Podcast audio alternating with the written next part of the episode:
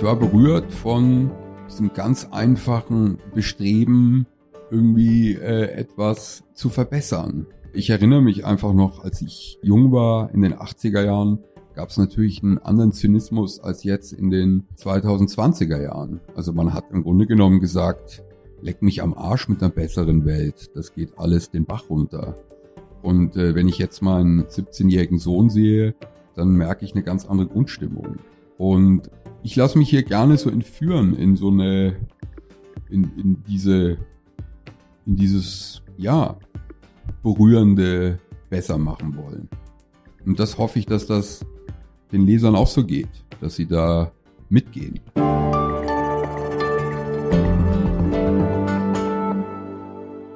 Herzlich willkommen zu Hinter der Geschichte, dem Podcast von Freunde der Zeit, in dem wir jede Woche hinter die Kulissen einer besonders spannenden Reportage oder eines besonders spannenden Interviews aus der Zeit blicken. Mein Name ist Johannes Duziak und ich spreche heute mit Moritz von Uslar, Kulturreporter und Star-Interviewer. Moritz von Uslar schreibt seit elf Jahren für die Zeit. Nun hat er eine neue Rolle in unserer Zeitung übernommen. Er wird zusammen mit Dorothee Stöbner Ressortleiter der Entdeckenseiten der Zeit. Er hat auch in dieser Woche eine Titelgeschichte des Entdeckenressorts geschrieben. Die Geschichte heißt Der wandernde Clown und 13 andere Ideen für ein besseres Leben. Darin hat Moritz von Uslar sich auf eine Deutschlandreise begeben zu Menschen, die Sie, liebe Leserinnen und Leser, uns ans Herz gelegt haben. Lieber Moritz, worum geht es in dieser Geschichte? Hallo, lieber Johannes. Ich hatte einen ganz hochinteressanten, ungewöhnlichen Auftrag. Und zwar äh, habe ich eine Geschichte zusammengestellt zum 75. Jubiläum der Zeit. Da gab es ja den berühmten Aufruf an die Zeitleser, äh, der Zeit, die Ideen für ein besseres Leben, ein schöneres Leben, Ideen und Geschichten für ein besseres Leben zu schicken.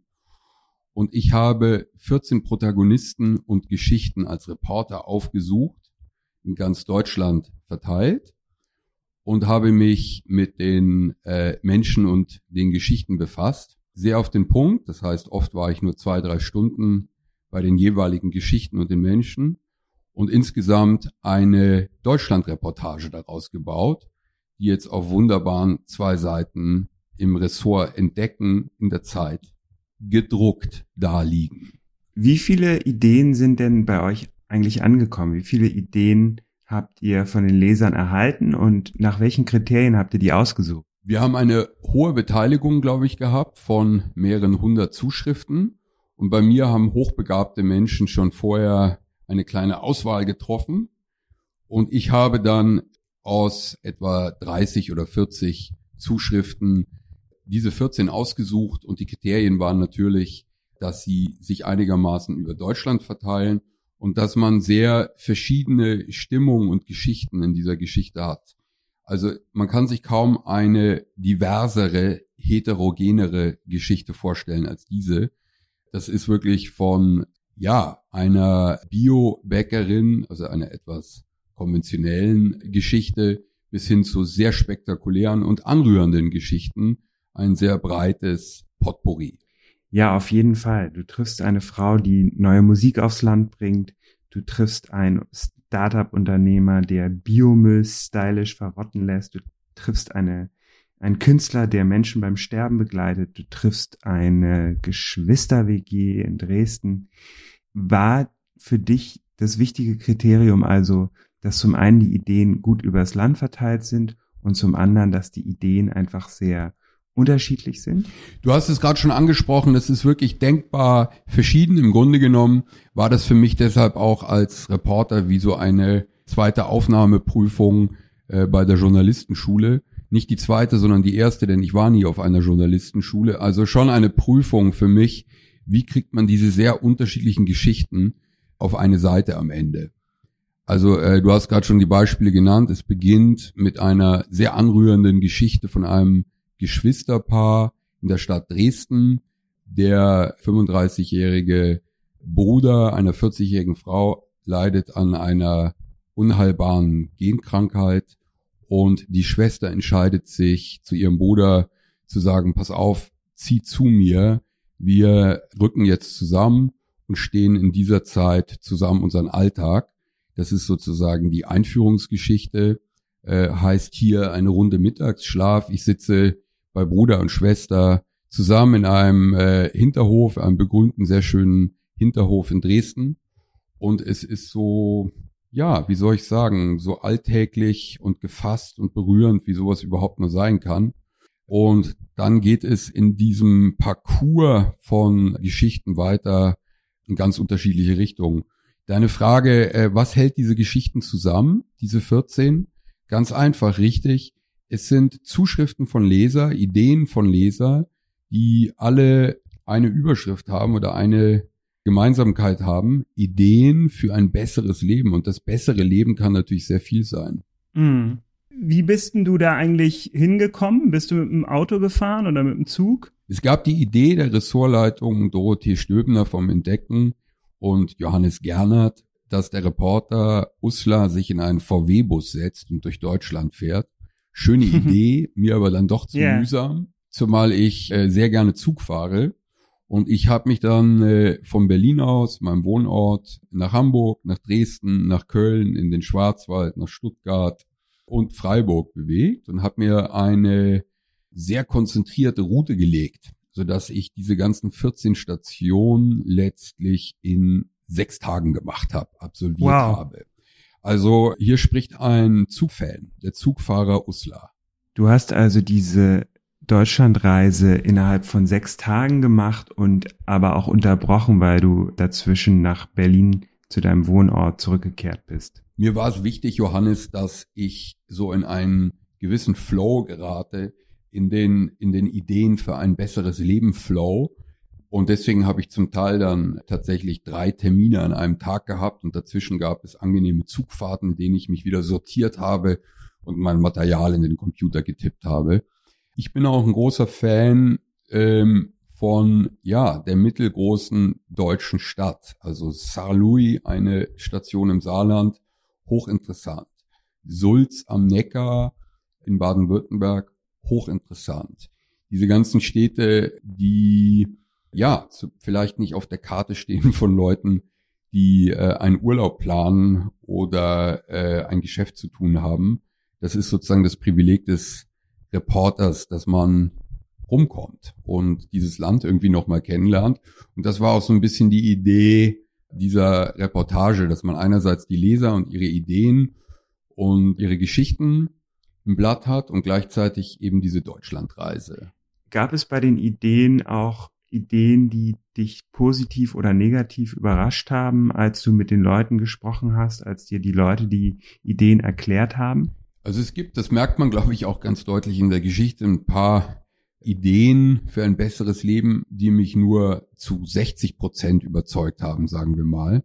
Und es gibt andere Sachen, die man vielleicht auch gar nicht als Idee im engeren Sinne bezeichnen würde, sondern einfach als zauberhafte Geschichten. Ich möchte als, erst, als erstes natürlich die Geschichte von der älteren Dame. In der Geschichte heißt sie Ketterer, in Wirklichkeit anders, in einer baden-württembergischen Kleinstadt erzählen oder erwähnen, diese Dame hat folgende Geschichte, eben auch nur im engeren Sinne eine Idee. Es ist einfach eine wundervolle Tat.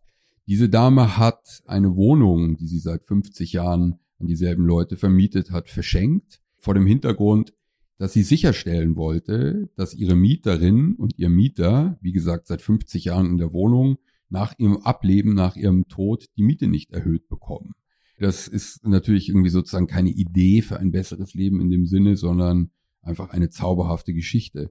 Also eine Wohltäterin, eine sehr unkonventionelle, wohlhabende Dame, die auch, das muss man vielleicht gleich dazu sagen, ganz kritisch war und ganz skeptisch war und zunächst in der Geschichte nicht vorkommen wollte und der wir halt zusichern mussten, dass man sie erstens nicht erkennen wird und dass zweitens natürlich ihr Klarname in der Geschichte nicht genannt wird. Du schreibst ja am Ende des Stücks bei uns, der Generation der heute Anfang 50-Jährigen, also auch dem Autor dieses Textes, die wir mit dem Nihilismus der 80er Jahre und dem brutalen Spaß der 90er Jahre aufgewachsen sind, in Klammern Techno, wird über Leute, die Gutes tun, immer gerne ein wenig gelächelt oder gar die Nase gerümpft. War das irgendwie auch so eine Position, die du am Anfang hattest, die du irgendwie für dich in diesem Stück hinterfragen wolltest oder? Johannes, du hast absolut recht. Erstaunlicherweise ist es wirklich so gekommen. Ich weiß, das klingt jetzt so ein bisschen schleimermäßig, der geläuterte Reporter. Aber es ist in dem Fall wirklich so, dass ich mit äh, gelinde gesagt leichten Unbehagen oder auch einer leichten Langweile äh, losgereist bin und mich dann Geschichte für Geschichte irgendwie jeweils in ganz unterschiedlicher Weise gerührt und überzeugt hat. Und deswegen war es auch ein Genuss, das am Ende aufzuschreiben. Und ich hoffe wirklich, dass sich das mitteilt, dass ich jeden Menschen, der da vorkommt, oh Gott, das klingt ja ganz entsetzlich, merke ich gerade, aber jeden Menschen, der da irgendwie porträtiert ist, auf eine Art berührend und überzeugend fand. Und deswegen komme ich am Ende zu dieser Pointe, auch etwas Verbotenes. Jetzt haben wir also hier einen Reporter, der dazulernt. Sowas kann man ja eigentlich auch nicht ernsthaft sagen, aber es ist nun mal so. Und dann am Ende gibt's auch noch eine Pointe, die zweite verbotene Sache. Und die Pointe ist, dass ich sage, vielleicht sind die gut gemeinten Geschichten oder die gut gemeinten Taten doch nicht das Gegenteil der guten.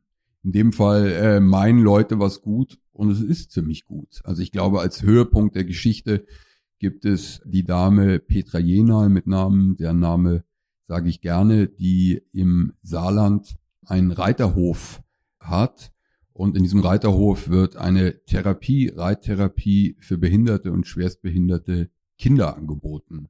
Und diese Frau hat mich sehr beeindruckt. Könnte man sagen, die Welt besser machen ist so ein großes Vorhaben. Das geht nur im Kleinen?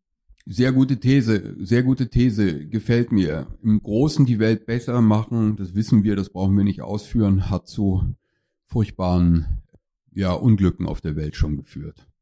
Also da ist man, hat man, glaube ich, ist man, glaube ich, mit einem Skeptizismus ganz gut aufgehoben. Überhaupt ist man mit einem Skeptizismus gegen das Bessermachen, die Welt zum Besseren verändern wollen, erstmal ganz gut aufgehoben. Aber dann eben auch mit einem irgendwie annehmen und offenem Herzen, wenn die Leute irgendwie so einen einfachen, klaren Ansatz haben, wie zum Teil in der Geschichte.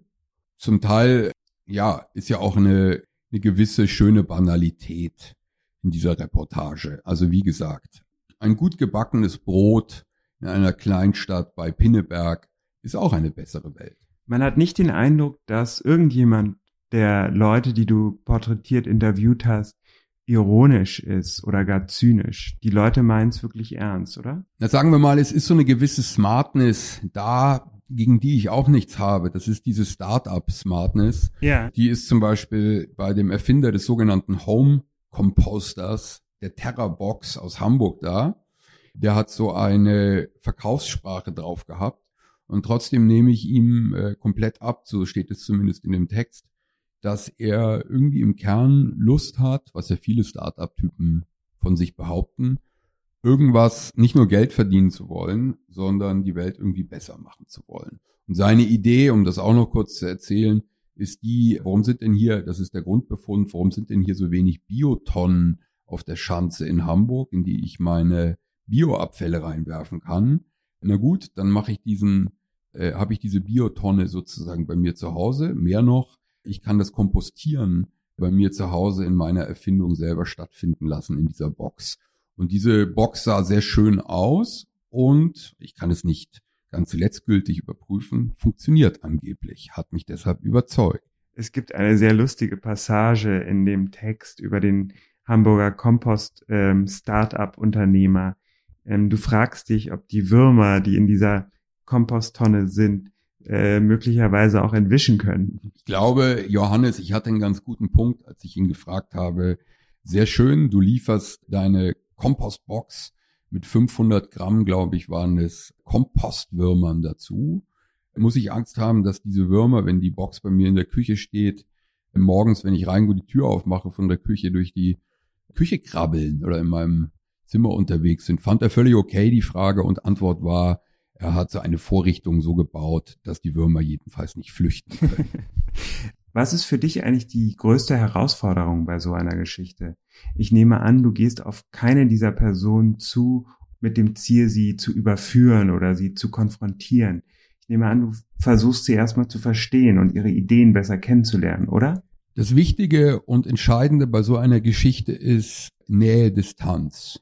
Einerseits habe ich eine ganz künstliche Situation, anderthalb, zwei oder drei Stunden mit jemandem und ich möchte ihn in diesen zwei, drei Stunden aufschließen und ihn animieren, mit mir zu reden. Also irgendwie muss ich da eine Technik anwenden und gleichzeitig möchte ich ihm auch nicht, ja, zu emphatisch oder irgendwie zu künstlich begegnen. Also ich brauche irgendwie eine gute Nähe-Distanz. Das ist erstmal mein Grundinteresse. Und dann muss ich natürlich auch, oder gerade wenn ich Leute gut finden möchte, ist ja ein, erstmal ein völlig ehrbares Ansinnen, muss ich trotzdem einen guten Menschenverstand und eine Grundkritik mitbringen. Ich finde, das haben diese Leute auch verdient. Also zu bewundern oder äh, kritiklos gut zu finden, ist ja auch eine Art der Respektlosigkeit. Also ich glaube, beides ist richtig. Einerseits ihn mit einer Freude und Gutgelauntheit begegnen und gleichzeitig aber auch die logischen Fragen stellen und das sogenannte Nachfragen tun. Hast du eine Methode, wie du überprüfst, ob du die richtige Nähe warst, die richtige Distanz warst, oder ist es eine intuitive Sache? Gute Frage. Habe ich eine Methode? Ich glaube, die Methode ist ganz schlicht, sich ein bisschen vorher was aufzuschreiben wenn man zehn Fragen stellt, sollten vielleicht zwei notiert sein. Und dann glaube ich auch, ist die Methode, dass man Körpersprache und Gesicht in einer Art auftreten lässt, dass Leute überhaupt Lust haben, mit einem zu reden. Also die Methode ist im Grunde genommen Freude. Pumpe ein bisschen Freude. So eine Freude an der Situation und auch an diesem Beruf. Kein Mensch hat Lust, sich mit jemanden zu unterhalten, der offenkundig keinen Bock hat. Ist ein bisschen banal, das sozusagen, aber das ist die Methode Usla, ist Freude. Bist du eigentlich jemand, der sich auf der Reportagereise alles notiert, was er sieht, was ihm in den Sinn kommt, oder schreibst du dir erst danach irgendwie die wichtigsten Eindrücke von einem Gespräch oder von einer Begegnung, von einer Ortsbegehung auf? Äh, wie kann man sich das vorstellen? Jeder Reporter, jede Reporterin hat da ganz eigene Methoden. Es ist nicht wichtig, wie es geht, sondern es ist nur wichtig, dass es irgendwie geht. Also eine Methode, die funktioniert, reicht. Bei mir ist es folgende. Ich benutze ein recht altertümlich wirkendes Aufnahmegerät, einen sogenannten Olympus-Stift, auch im Einsatz gekommen in meinen Reportagebüchern vor zehn Jahren zum ersten Mal in Deutschboden 1 und 2. Und diesen Reportagestift benutze ich so wie moderne Menschen heutzutage ihr Smartphone als Aufnahmegerät, nehme recht umfassend und gleichzeitig pointiert auf, also schalte auch zwischendrin ab, wenn ich merke, es ist jetzt wenig weiterführend oder pointiert, abschalten, wieder anschalten, wenn ich merke, es wird interessant.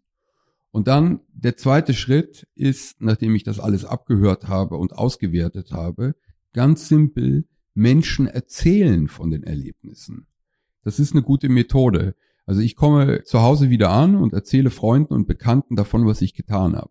Und komischerweise erzählt man automatisch mit immer die pointierten und besten Geschichten und erzählt auch das, was wichtig war, automatisch. Und da spreche ich mir dann nochmal, obwohl ich selber von mir erzähle, die Formulierung und Pointen auf das Aufnahmegerät drauf. Und glaube mir, das sind die Pointen und die, die Formulierungen, die ich dann später auch in der Geschichte benutze. Das heißt also, nach deinen Interviews, nach deinen Begegnungen erzählst du einmal deinen Freunden die wichtigsten Dinge, die du erlebt hast oder die du erfahren hast. Und das sind dann auch die ähm, wichtigsten Passagen in deinen Reportagen. Das ist die Zuspitzung und das Konzentrat von dem, was ich erlebt habe. Komischerweise, zumindest geht es mir so, erzählt man eh schon sehr pointiert. Ja. Und hat dann auch genau nach diesem zeitlichen Abstand von ein, zwei Tagen diese Metaebene drin oder den Gedanken, den es zwischendrin braucht und die Konzentration. A und O ist natürlich bei allen Geschichten, die man erzählt, das Weglassen. Weglassen im besten Sinne, dass man das, was nicht weiterhilft in der Geschichte, rausnimmt und sich auf das beschränkt was eine Dynamik und eine Frische und eine Dringlichkeit hat. Findest du das eine gute Methode, die du jetzt auch gleich merkst? für dein Schreiben? Das finde ich eine super Methode, ja. Das werde ich mir auch merken fürs Schreiben. Ich merke auch, wenn ich Interviews führe, dass es eine sehr, sehr gute Methode ist, nach dem Interview Freunden oder Kollegen zu erzählen, was der Interviewte, was die Interviewte gesagt hat. Ähm, das sind oft dann auch die besten, die schönsten Stellen im Interview. Genau so. Also äh, äh, und, und komischerweise ähm, kriegt man so, ja, ich habe schon erzählt, ja. Hast du eigentlich auch Spaß daran, Leute so ein bisschen zu konfrontieren, ein bisschen härter anzufassen? Es ist ein großer Unterschied, ob ich einen Profi interviewten, einen Star oder einen bekannten Menschen interviewe und treffe, den kann ich härter anfassen, oder ob ich im sogenannten Alltag mit normalen Menschen, die auch das Recht, Recht darauf haben, nicht professionell zu formulieren oder äh, Sätze zu sagen, die sie nachher zurückziehen wollen und so weiter, ob ich die oder die treffe. Es ist ein großer, hier bin ich in dem Fall bei Menschen, Privatmenschen und im Alltag und in der nochmal in Anführungsstrichen Normalität unterwegs. Da muss ich anders vorgehen, als wenn ich einen Politiker oder einen Popstar treffe. Das ist ja klar. Eine Geschichte, die mich auch sehr berührt hat, ist die Geschichte von Dada Peng. Ganz interessanter Mensch und hier auch wieder schön zu sehen, wie so Klischees und Vorverurteilungen, die es ja immer gibt, machen wir uns nichts vor, auch bei Reportern, sich auflösen und ihnen widersprochen wird. Mhm. Man trifft jemand, der so im, in der ersten, in den ersten fünf Minuten wie das Klischeebild von so einem Berlin-Hipster aussieht, Vollbart, Kappe, äh, High-Top-Tonschuhe, enge Jeans mit Löchern und sitzt dann so einem, ja, ernsthaften und berührenden Menschen gegenüber, der sich für etwas in Anführung extrem Uncooles entschieden hat, nämlich Sterbebegleitung.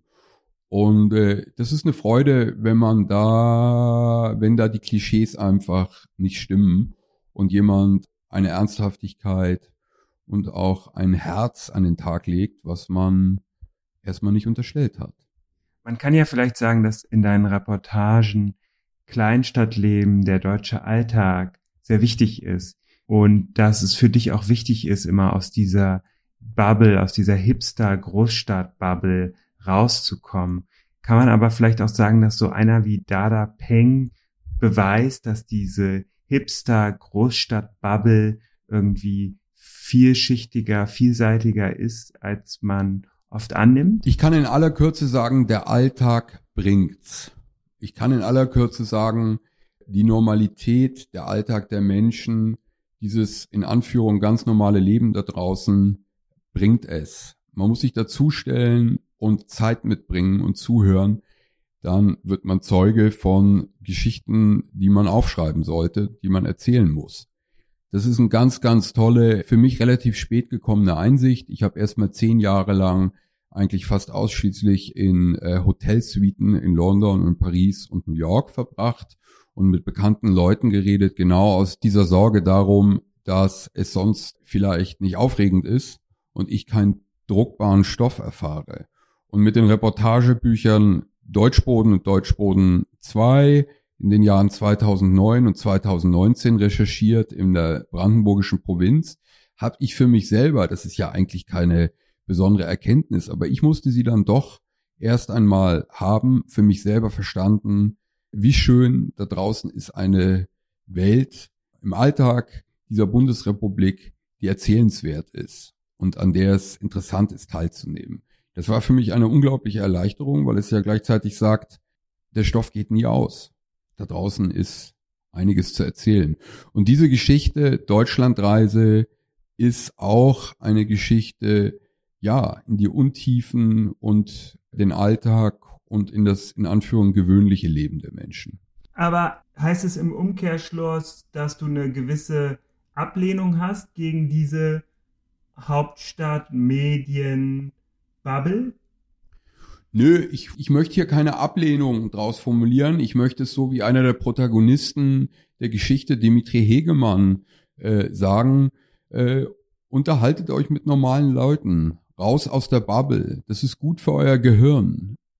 Ganz simpel. Also rauszugehen aus den Welten, in denen man qua Geburt, Ausbildung oder Alltag drin ist, ist einfach ein Geschenk. Ich mache das nicht, um was richtig oder falsch zu machen. Ich mache es, weil ich mich sonst langweilen würde. Ich kann nicht die ganze Zeit nur in Berlin Mitte in den immer selben vier Lokalen rumstehen, weil ich mich dann einfach langweile. Und interessanterweise ist die fremde Welt ja keine Frage der, der geografischen Entfernung. Also in Berlin Mitte, äh, äh, berühmtes Beispiel, Berlin sind natürlich die Stadtteile. Ich kann ja in Tempelhof viel mehr Fremdes erleben als in anderen deutschen Großstädten oder in London oder Paris. Ist doch vollkommen klar. Absolut. Natürlich kann man auch in Mitte ganz unterschiedlichen Leuten begegnen, ob am Alexanderplatz oder in der Auguststraße, ob auf der Fischerinsel oder in der Ackerstraße. Du hast ja auch schon mal in der Zeit die Ackerstraße porträtiert, bist die Ackerstraße langgelaufen von Mitte nach Wedding äh, und bist ganz unterschiedlichen Leuten begegnet. Die Ackerstraße ist ein tolles Beispiel, das westliche Ende der Ackerstraße. Die Ackerstraße führt von Berlin Mitte über die Invalidenstraße und die Bernauer Straße, das ist die entscheidende Straße in den alten Westteil der Stadt. Und wir kommen in ein komplett verschlafenes, altes Stück West-Berlin. Und davor sind die Hipster-Dödel mit den Bärten unterwegs und danach sind die geilen alten Hertha-Fans und Omis mit den Fiffis aus den 70er und 80er Jahren.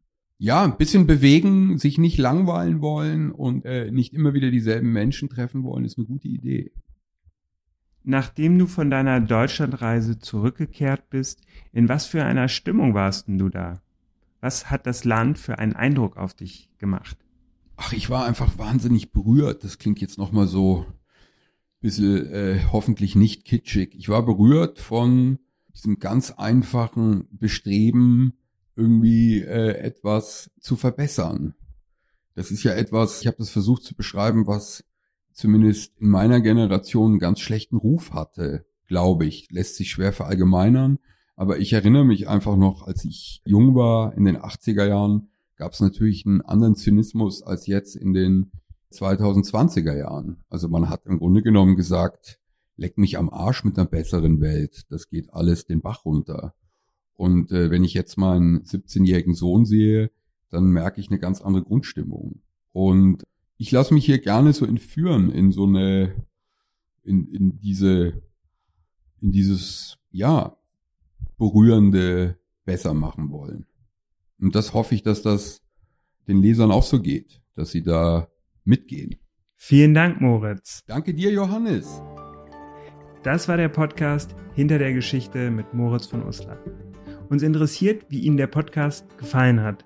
Wenn Sie Feedback oder Themenwünsche haben, schreiben Sie uns gerne an freunde.zeit.de. Neben diesem Podcast gibt es unter www.freunde.zeit.de auch noch viele weitere Angebote für Zeitabonnentinnen und Zeitabonnenten. Zum Beispiel Online-Veranstaltungen, Videos und kostenlose E-Books. Schauen Sie doch mal vorbei. Außerdem würden wir Sie gerne zu einem nächsten Zoom-Abend einladen. Ein Online-Gespräch am 8. Juni über Augen zu, den neuen Kunstpodcast von Giovanni Di Lorenzo und Florian Illis. Anmelden können Sie sich unter www.freunde.zeit.de. Mein Name ist Johannes Duziak und ich wünsche Ihnen eine gute Woche. Bis nächste Woche. Ciao.